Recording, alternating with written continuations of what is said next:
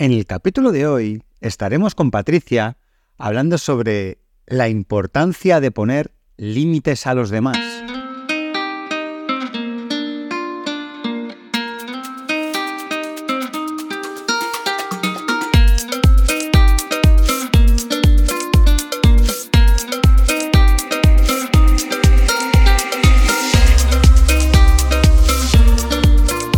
Muy buenos días a todos, un día más aquí para hablar de salud mental y de nuevo estamos con nuestra querida amiga Patricia, que como todos sabéis es psicóloga sanitaria enfocada en población adulta, que trabaja desde las terapias contextuales y que además es una pieza fundamental del equipo de psicología online avanzada. Muy buenos días Patricia, ¿cómo estás? Buenos días, Jota. Estupendamente. Aquí, aquí andamos con un poquito de frío, pero, pero todo bien. ¿Y tú qué tal? Eh, pues intentando poner límites al frío también para, ¿no?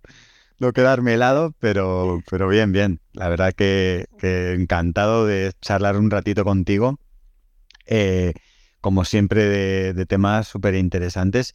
Y, hoy que vamos a hablar de cómo poner límites a, los demás, eh, lo, lo que primero que quiero preguntarte es, ¿por qué tenemos que poner límites a nadie?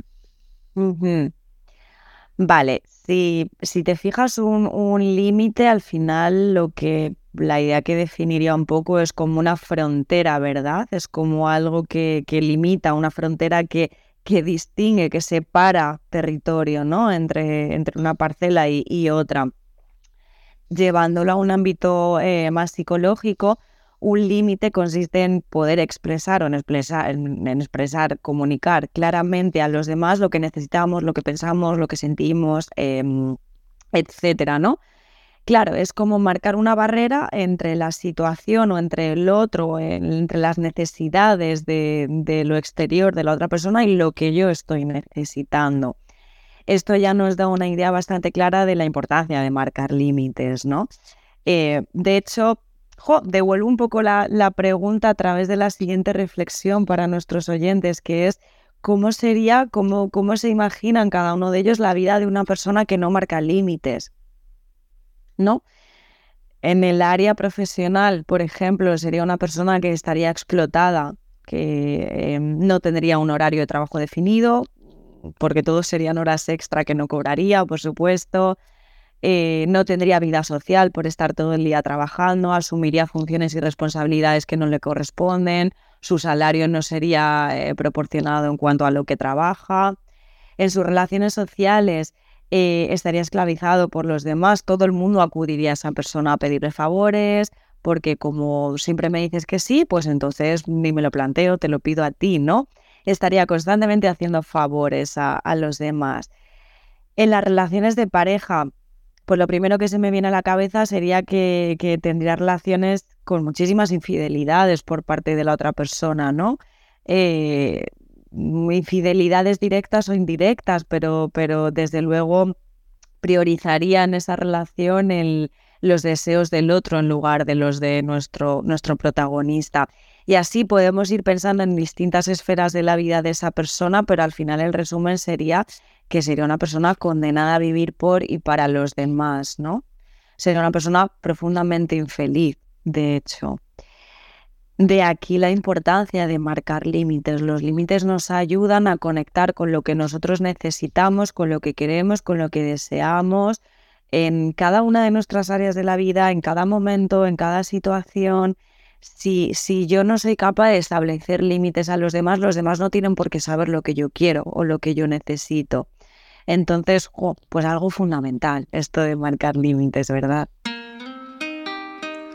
La salud mental es un tema muy delicado.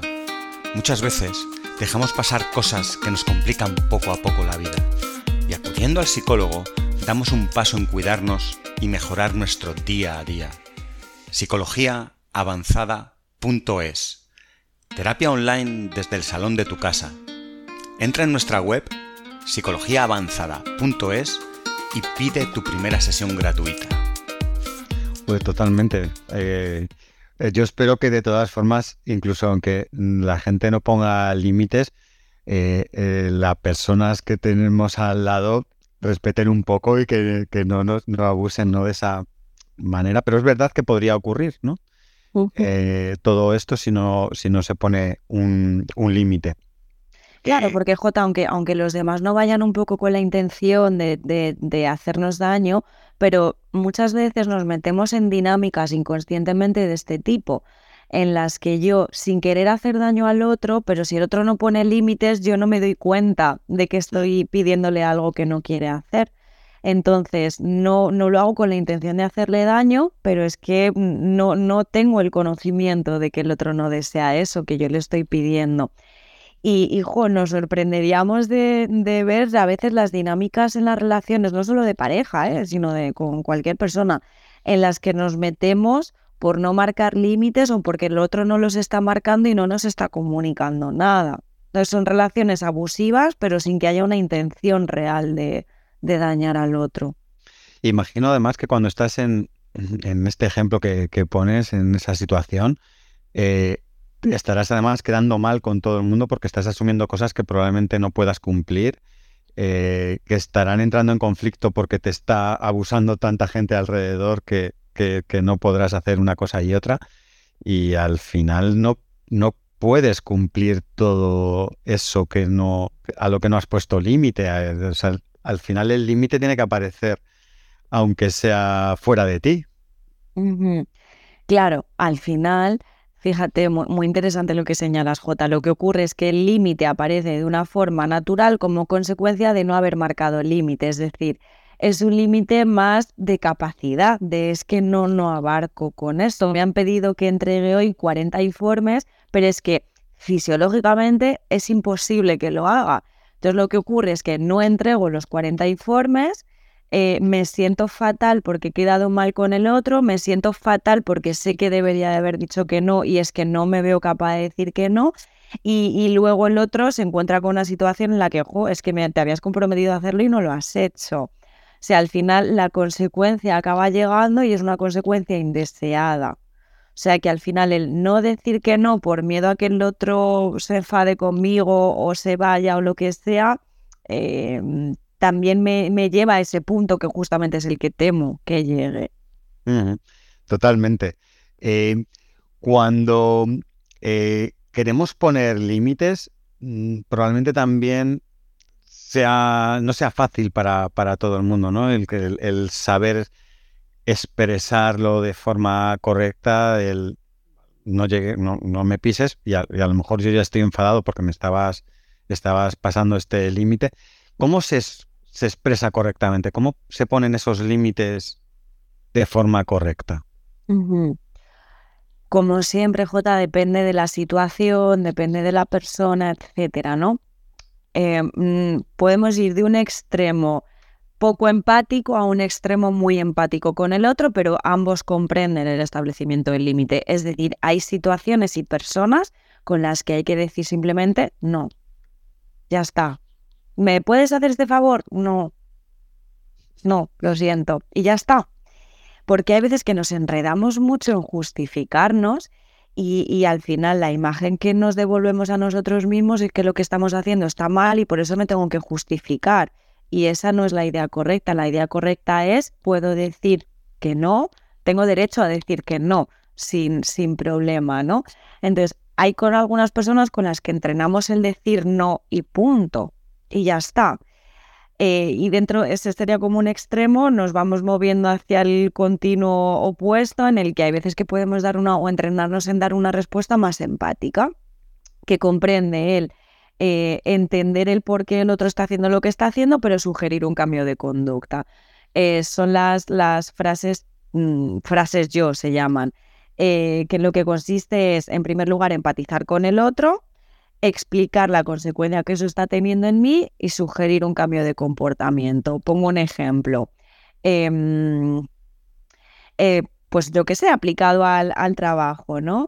Eh, si tú eres mi jefe, pues decir un, entiendo J que, que, si me estás pidiendo los 40 informes es porque confías en mi capacidad y porque el te está sintiendo desbordado y entiendo que lo necesitas para ya. Sin embargo, lo que pasa es que eh, no puedo afrontar esa carga de trabajo en el, en el plazo que me estás pidiendo. De hecho, me genera bastante estrés tener que enfrentarme a situaciones así porque son bastante irreales y luego me siento mal conmigo misma y quedo mal contigo. Entonces, ¿qué te parece si buscamos una alternativa en la que podamos pensar en de qué parte sí que me puedo encargar, qué parte sí sería realista y qué parte eh, podemos gestionar de otra manera, pedírselo a otro compañero o, aumentar el plazo de, entrega. ¿Te parece si lo comentamos juntos? Por ejemplo, ¿no? Fíjate que comprende estas tres patitas que decíamos de empatizo con el otro para que no, no se sienta atacado directamente, le explico eh, el, efecto que eso que me pide está teniendo en mí y sugiero un cambio, busco alternativas con la otra persona, es decir, nos abrimos a un proceso de negociación en el que buscar un término intermedio. O sea, que, que lo suyo, J, es que podamos adaptar el límite a la circunstancia que tenemos delante en la que a veces pasamos por decir no, por decir no lo siento, por decir no y dar una pequeña explicación o ese no más empático y más elaborado, pero el que yo me pueda adaptar, básicamente. Em, ¿Cuándo se aprende a poner límites? Uf, pues eh, esto se aprende desde que somos niños desde que somos niños y nuestros propios padres han normalizado la existencia del límite. Si nuestros padres no nos han marcado límites, yo no aprendo con la idea de que existen límites, crezco con la idea de que, de que no hay límites, de que puedo hacer lo que quiera, de que, o de que los demás me pueden pedir lo que sea que yo tengo que ceder, en función un poco de la situación en la infancia que, que se haya tenido, ¿no? Pero por supuesto, como todo, se aprende desde, desde que somos niños. Sí, yo estaba imaginándome, por eso te lo preguntaba, eh, ¿cuándo se empiezan a poner los primeros límites?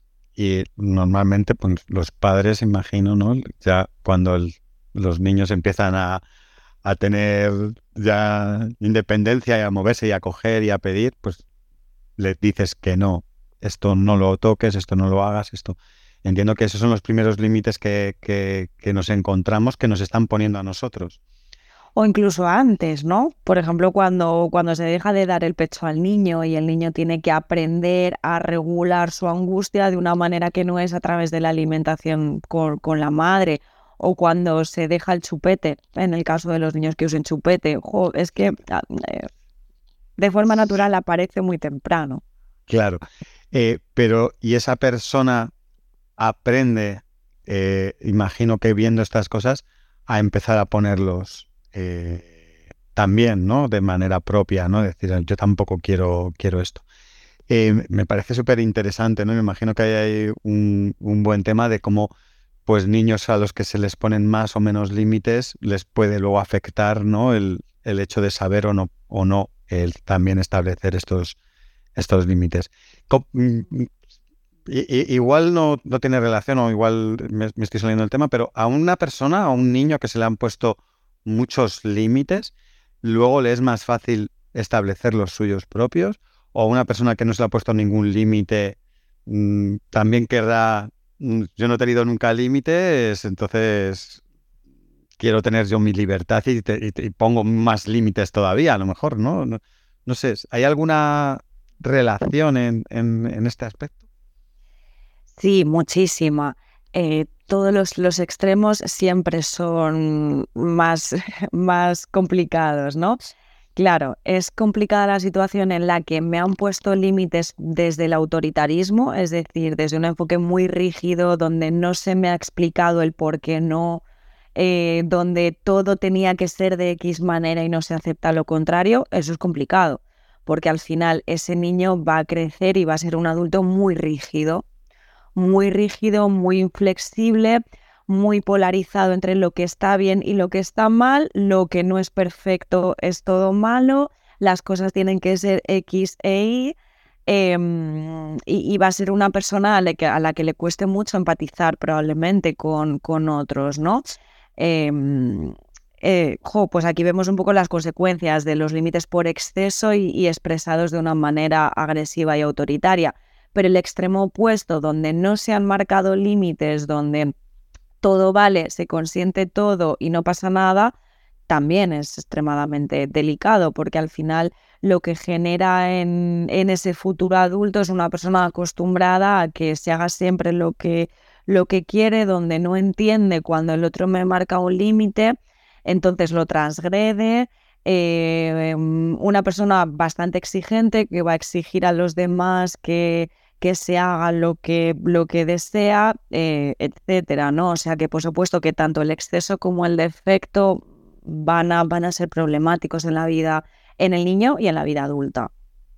Claro, imagino que, esto que puede afectar al final a tu día a día, ¿no? El, no saber establecer bien los límites, eh, habrá mucha gente que afectándole acuda a terapia y me imagino que incluso cuando acuden a terapia no llegan y te dicen, es que no sé poner límites, el problema será otro, ¿no? No, no, me llevo bien con, con, mi jefe o con mi relación o lo que sea. Eh, ¿cómo, se detecta? ¿Cómo un psicólogo detecta este tipo de cosas y las trabaja luego en terapia? La verdad es que se suele ver muy claro, Jota, em, porque efectivamente es muy poco frecuente que una persona llegue y te diga, vengo a terapia porque no sé poner límites. Cada vez, es cierto que cada vez más, porque cada vez hay más eh, conciencia de, de, la salud mental y por redes sociales y demás, entonces las personas lo van identificando, ¿no? Pero es cierto que tampoco es lo, habitual pues bueno, al final por, por, lo que te van contando, vienen con un problema, eh, es como un iceberg, pues la, la parte de arriba, ¿no? Vienen contándote, pues es que em, no me siento cómoda en mi relación de pareja, porque, o por ejemplo, sí que vienen más con, con, dificultades asociadas al no poner límites. Por ejemplo, es que estoy con un nivel de estrés tremendo porque no paro, llego a casa, me encargo yo de todo el tema del hogar y en el trabajo estoy echando horas de más porque, porque me piden a mí que me encargue de, del doble de lo que piden a los demás. Es decir, te vienen expresando la consecuencia eh, que está teniendo sobre su salud psicológica en base a, la, a no estar marcando, marcando límites, ¿no? Entonces se ve de una manera muy clara cuando hay relaciones muy desequilibradas, relaciones muy jerárquicas en las que la persona adquiere un rol mucho más sumiso aplicado a cualquier ámbito de la vida, al trabajo, al hogar, a la pareja, a la familia, a las amistades, etcétera. Claro, y ¿Cómo se, hace este trabajo de, mejorar cuando una persona no sabe establecer estos, estos límites? Eh, ¿Es un trabajo sencillo? ¿Es complicado? Eh, me imagino que da mucha satisfacción el estar en esa situación tan estresante y una persona que no sepa decir que no, de repente que empieza a decir que no y se libere de mucho. Cuéntanos un poquito esto porque me parece que puede ser interesante. La verdad es que es un trabajo un poco complejo porque suele haber muchísimo miedo al marcar el límite, suele haber, suele haber eh, creencias del tipo es que si marco un límite los demás me van a rechazar, no voy a ser querido por los demás. Es decir, son personas que suelen tener un rol bastante sumiso en las relaciones y que tienen un poco... Eh, los demás se vinculan a ellos porque de manera inconsciente porque es que qué bueno es, que es que juego siempre me ayuda con todos y es que es encantador, es que tal. Claro, eso tampoco es lo ideal, ¿no? Eh, entonces, detrás, esto lo que genera en la persona es muchísimo miedo a, la ruptura de relaciones, a que los demás me dejen de validar, de querer, de admirar, de tal, por, por lo bueno, entre comillas, que, mm, que soy. Entonces cuesta mucho empezar a, a, marcar límites. Implica exponerse a la posibilidad de que el otro se pueda enfadar y que se pueda alejar de, mm, alejar de mí. Entonces la verdad es que cuesta mucho, hay que trabajar en otras cuestiones, ¿no? Como, bueno, pues trabajar con las emociones asociadas al establecimiento de, límites, implica gestionar los pensamientos o las imágenes que yo espero que, pasen cuando marco, cuando marco límites, implica trabajar con autoestima, implica un trabajo muy extenso junto con también la parte en la que la persona pueda entender por qué se ha llegado a ese punto, ¿no? El por qué el que yo esté sobrecargada en el trabajo y con muchísimo estrés viene derivado de que no me cuesta mucho marcar límites y esto viene de, una historia de, de la infancia. Pero es importante siempre, desde mi punto de vista, que las personas puedan entender cómo algunos aprendizajes de la vida se relacionan con la situación presente para, para poder relacionarnos con todo ello de una manera diferente. Mm. Y suele ocurrir que cuando una persona no sabe poner límites, le pasa en todas las áreas de su vida en general, lo que comentabas con la pareja, en el trabajo, con los amigos, o, pasa en, algunas ocasiones que es más específico de alguna área que sí sepan poner límites a lo mejor con su familia o, o con su pareja y en otros entornos a lo mejor en el trabajo no saben hacerlo. ¿Cómo suele suceder? Yo creo que puede haber un poco de todo. Puede ser una dificultad generalizada, pero también puede ser una dificultad más concreta en un, en un área, porque yo asocio ese área a algo determinado, ¿no? Pero lo que sí que es muy frecuente, J, es situaciones extremas en las que no marco límites y cuando los marco, los marco desde un tono muy agresivo. ¿Y qué pasa? Que el tono agresivo me lo permito solo en algunas relaciones. Por ejemplo, Em, estoy eh, sobrecargada en el trabajo y no marco límites y luego llego a casa y, asumo yo todas las responsabilidades del hogar y de repente un día estallo y, le digo a la otra persona que se tiene que encargar de todo, que no pienso hacer nada, que no sé qué, que no sé cuántos. Estoy respondiendo de esa manera en consecuencia de todos los otros límites que no estoy sabiendo marcar. Es como una mecha que se enciende, pues llega un momento en el que la bomba explota y explota con personas a lo mejor con las que nos permitimos hacerlo porque tenemos más, más confianza. Entonces, en realidad es una dificultad generalizada, lo que pasa es que por desbordamiento a veces actuamos de una manera indebida con, en algunos contextos. Tiene sentido, sí, sí. Pues a mí me ha, me ha abierto un montón de cositas interesantes aquí de, aprendizaje, este tema de los, de los límites. Espero que todos los que nos están escuchando eh, sepan ponerlos y si no, que, empiecen a, probar, ¿no? A, que no afecte a su, a su vida. Te agradezco muchísimo, como siempre, que hayas pasado por aquí a, a descubrirnos, ¿no? Todos estos misterios de la salud mental y espero verte pronto en otro capítulo. Igualmente, Jota, muchas gracias y un saludo a todos. Chao, chao, chao. Hasta luego. La salud mental es un tema muy delicado. Muchas veces dejamos pasar cosas que nos complican poco a poco la vida. Y acudiendo al psicólogo, damos un paso en cuidarnos y mejorar nuestro día a día. Psicologiaavanzada.es Terapia online desde el salón de tu casa. Entra en nuestra web psicologiaavanzada.es y pide tu primera sesión gratuita.